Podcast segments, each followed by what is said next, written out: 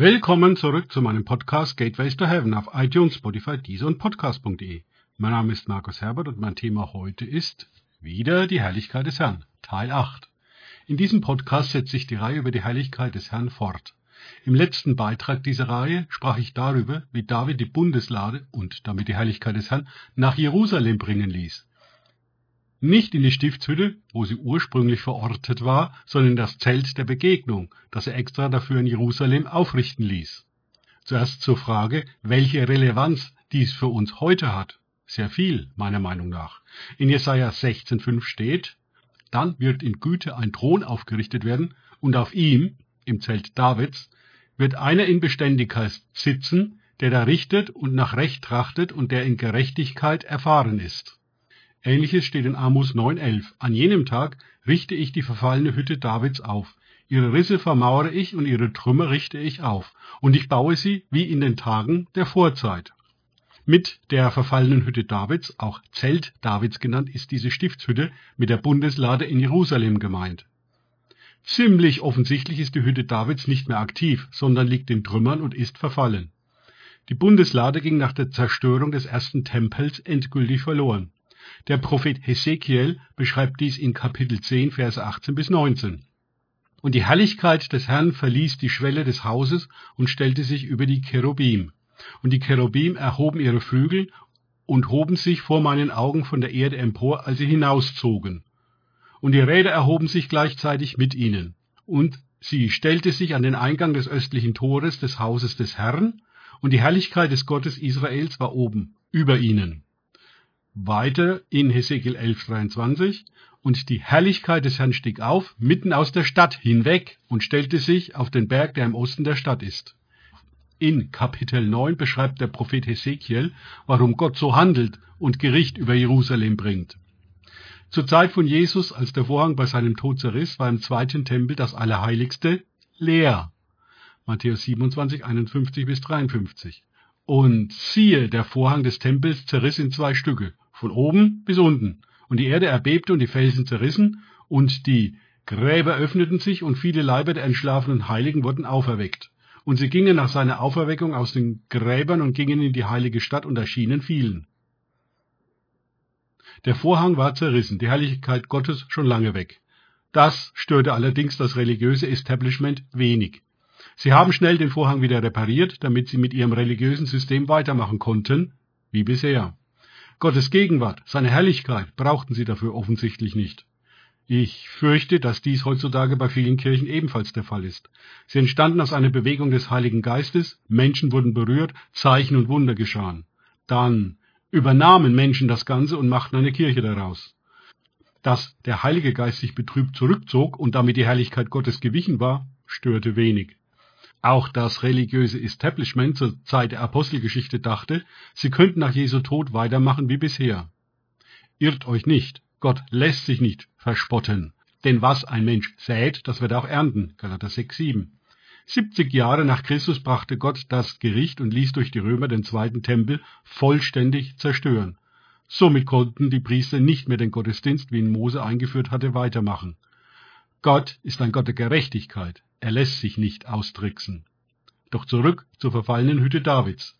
Jakobus sagte in Apostelgeschichte 15, 16 bis 18, nach diesem will ich zurückkehren und wieder aufbauen die Hütte Davids, die verfallen ist, und ihre Trümmer will ich wieder bauen und sie wieder aufrichten, damit die übrigen der Menschen den Herrn suchen und alle Nationen, über die mein Name angerufen ist, spricht der Herr, der dies tut, was von Ewigkeit her bekannt ist.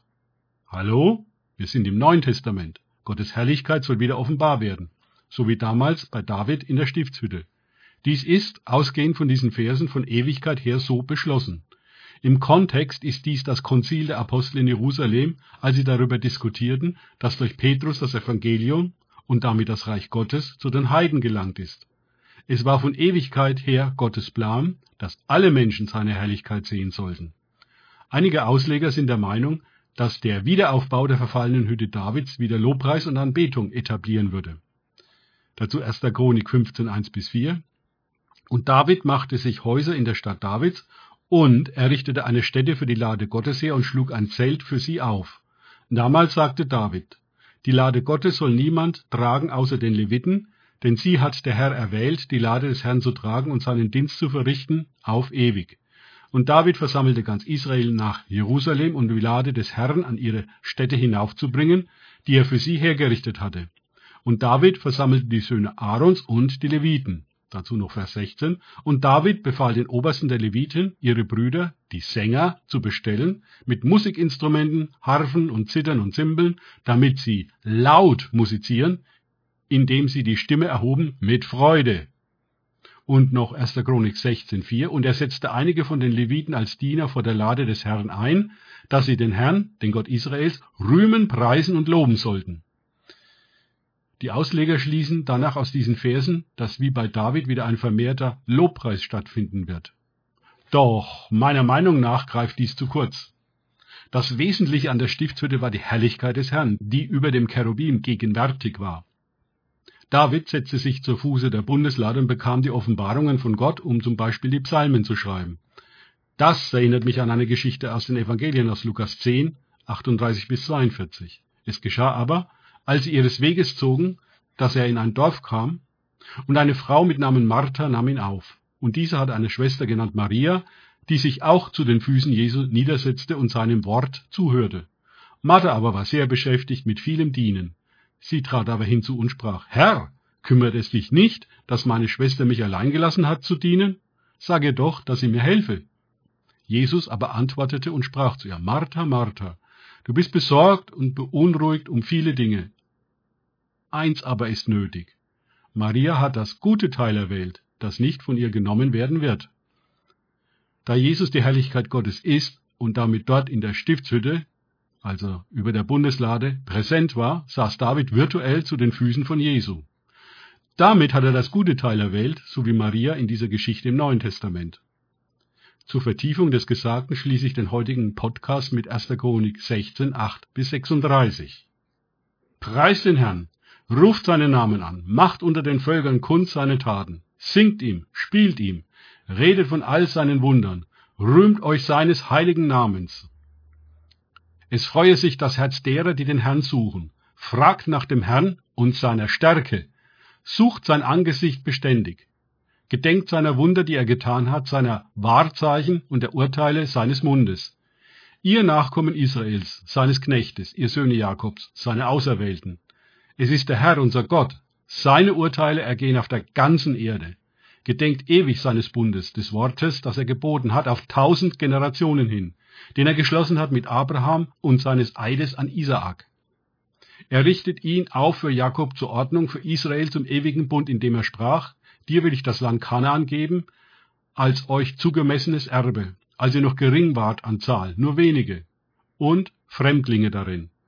Als sie von Nation zu Nation wanderten und von einem Reich zu einem anderen Volk, da gestattete er keinem Menschen, sie zu bedrücken, und ihretwegen wies er Könige zurecht. Tastet meine Gesalbten nicht an, tut meinen Propheten nichts Übles. Singt dem Herrn, ganze Erde, verkündet von Tag zu Tag sein Heil, erzählt unter den Nationen seine Herrlichkeit, unter allen Völkern seine Wundertaten. Denn groß ist der Herr und sehr zu loben, Furchtbar ist er über alle Götter, denn alle Götter der Völker sind Götzen. Aber der Herr hat den Himmel gemacht. Majestät und Pracht sind vor seinem Angesicht, Kraft und Freude in seiner Stätte. Gebt dem Herrn, ihr Völkerstämme, gebt dem Herrn Ehre und Macht. Gebt dem Herrn die Ehre seines Namens. Bringt Speisopfer und kommt vor sein Angesicht. Betet den Herrn an in heiliger Pracht. Erzittere vor ihm, ganze Erde.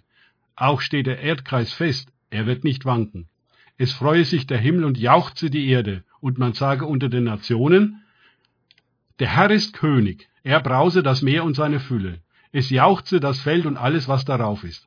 Dann werden jubeln die Bäume des Waldes vor dem Herrn, denn er kommt, die Erde zu richten.